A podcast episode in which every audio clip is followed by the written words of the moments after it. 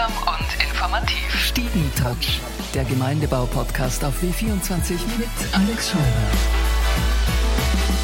Herzlich willkommen im Stiegentratsch. Äh, Lili Bauer, du betreibst zusammen mit deinem Mann Werner das wahrscheinlich beste Museum in Wien, oder? Kann man so sagen? Das Beste zum Roten Wien.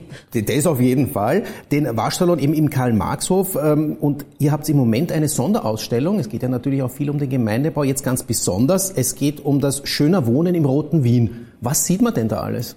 Also in dieser aktuellen Sonderausstellung Schöner Wohnen im Roten Wien verlassen wir die Straße, gehen in die Gemeindebauwohnung hinein, sehen uns an, wie waren die Grundrisse, wie war das Leben in dieser Gemeindebauwohnung der Ersten Republik organisiert, welche Handlungsanweisungen gab es seitens des Magistrats. Äh, unter anderem wurde die Hausfrau auch äh, aufgefordert, pflege die dir anvertraute Wohnung so, dass ihr Wert dauernd erhalten bleibt. Also man hat wirklich auch versucht, die Menschen zu erziehen. Nachdem nach 100 Jahren alles noch steht, haben die das ganz gut gemacht, oder? Na, Muss man natürlich, sagen. die Handlungsanweisungen waren auch sehr streng, wenn man sich die Hausordnung damals auch durchsieht. Viele junge Menschen haben wirklich, glaube ich, nicht den Hauch einer Ahnung, wie man früher gewohnt hat. Und früher ist eben, ja, knappe 100 Jahre, das sind zwei Generationen. Vielleicht kannst du mal die Zustände beschreiben, warum das so eine Sensation ist und so eine bedeutende Epoche eben, weil ich meine, damals gab es zum Beispiel Stichwort die Bettgeher. Ja, also es war so, dass Wien um 1900 äh, die Millionenmetropole war mit der schlechtesten Bausubstanz überhaupt. Also die Menschen haben unter katastrophalen Bedingungen gehaust. Ähm, legendär ist die sprichwörtliche Gangküchenwohnung, äh, wo man, wenn man sich die Grundrisse ansieht, einen langen Gang hat. Da gehen diese Wohneinheiten weg, immer nur bestehend aus Küche, Zimmer, Küche, Zimmer. Das Küchenfenster konnte man nur zum Gang entlüften. Die gemeinschaftlichen Abortanlagen befanden sich ebenfalls am Gang, hatten aber nicht einmal eine Wasserspülung. Für alle jungen Menschen, Abort ist das Klo? Ja, aber ich sage Abort und nicht WC, weil es eben keine Wasserspülung hatte. Äh, und diese Mini-Wohnungen, die teilweise 25 Quadratmeter nur hatten, waren durchschnittlich von sechs und mehr Personen bewohnt. Und weil sie so teuer waren, musste man eben auch noch Untermieter oder Bettgeher aufnehmen. Und gar nicht so wenig, also in etwa... Du musst mir sagen, was ist denn ein Bettgeher? Na, ein Bettgeher war jemand, der sich ein Bett nur stundenweise mieten konnte.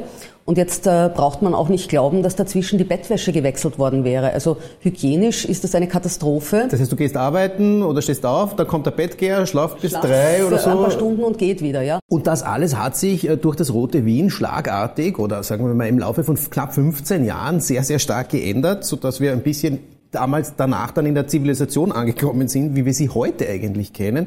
Jetzt sind natürlich viele Besucher bei euch. Wie erlebst du da so manche äh, Besucher, vor allem zum Beispiel amerikanische Touristen? Äh, wie staunen die da, was damals passiert ist? Gutes Stichwort. Äh, es war unlängst eine Gruppe da und eine dieser Teilnehmerinnen hat dann einen Artikel in New York Times Magazine geschrieben und jetzt kommen die Touristen aus den USA vermehrt.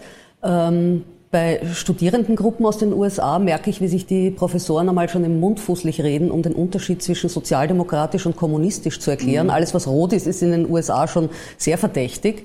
Aber auf der anderen Seite haben auch diese Kommunen unglaubliche Probleme mit äh, Wohnungsnot, ja, oder auch aus Deutschland, wo es gravierende Wohnungsnot gibt und auch da kommen Delegationen, die lange Zähne bekommen, wenn sie sehen, äh, was wir hier in Wien für einen unglaublichen Schatz haben mit diesen heute 220.000 äh, kommunalen Wohnungen, ja. Und die deutschen Kommunen haben alle in den 80er Jahren ihre sozialen Wohnbauten verscherbelt, um ihre Budgets zu sanieren. Das hat Wien zum Glück nie gemacht. Lili Bauer, vielen Dank fürs Kommen in den Stiegentransch. Zum Schluss, glaube ich, hast du eine sehr gute Nachricht für alle, die sich die Ausstellung Schöner Wohnen im Roten Wien ansehen möchten. Ja, sie, sie geht so gut, dass wir sie auf jeden Fall bis 1. September 2024 verlängern werden. Und wir freuen uns auf weitere Besucherinnen und Besucher. Danke, dass du bei uns warst.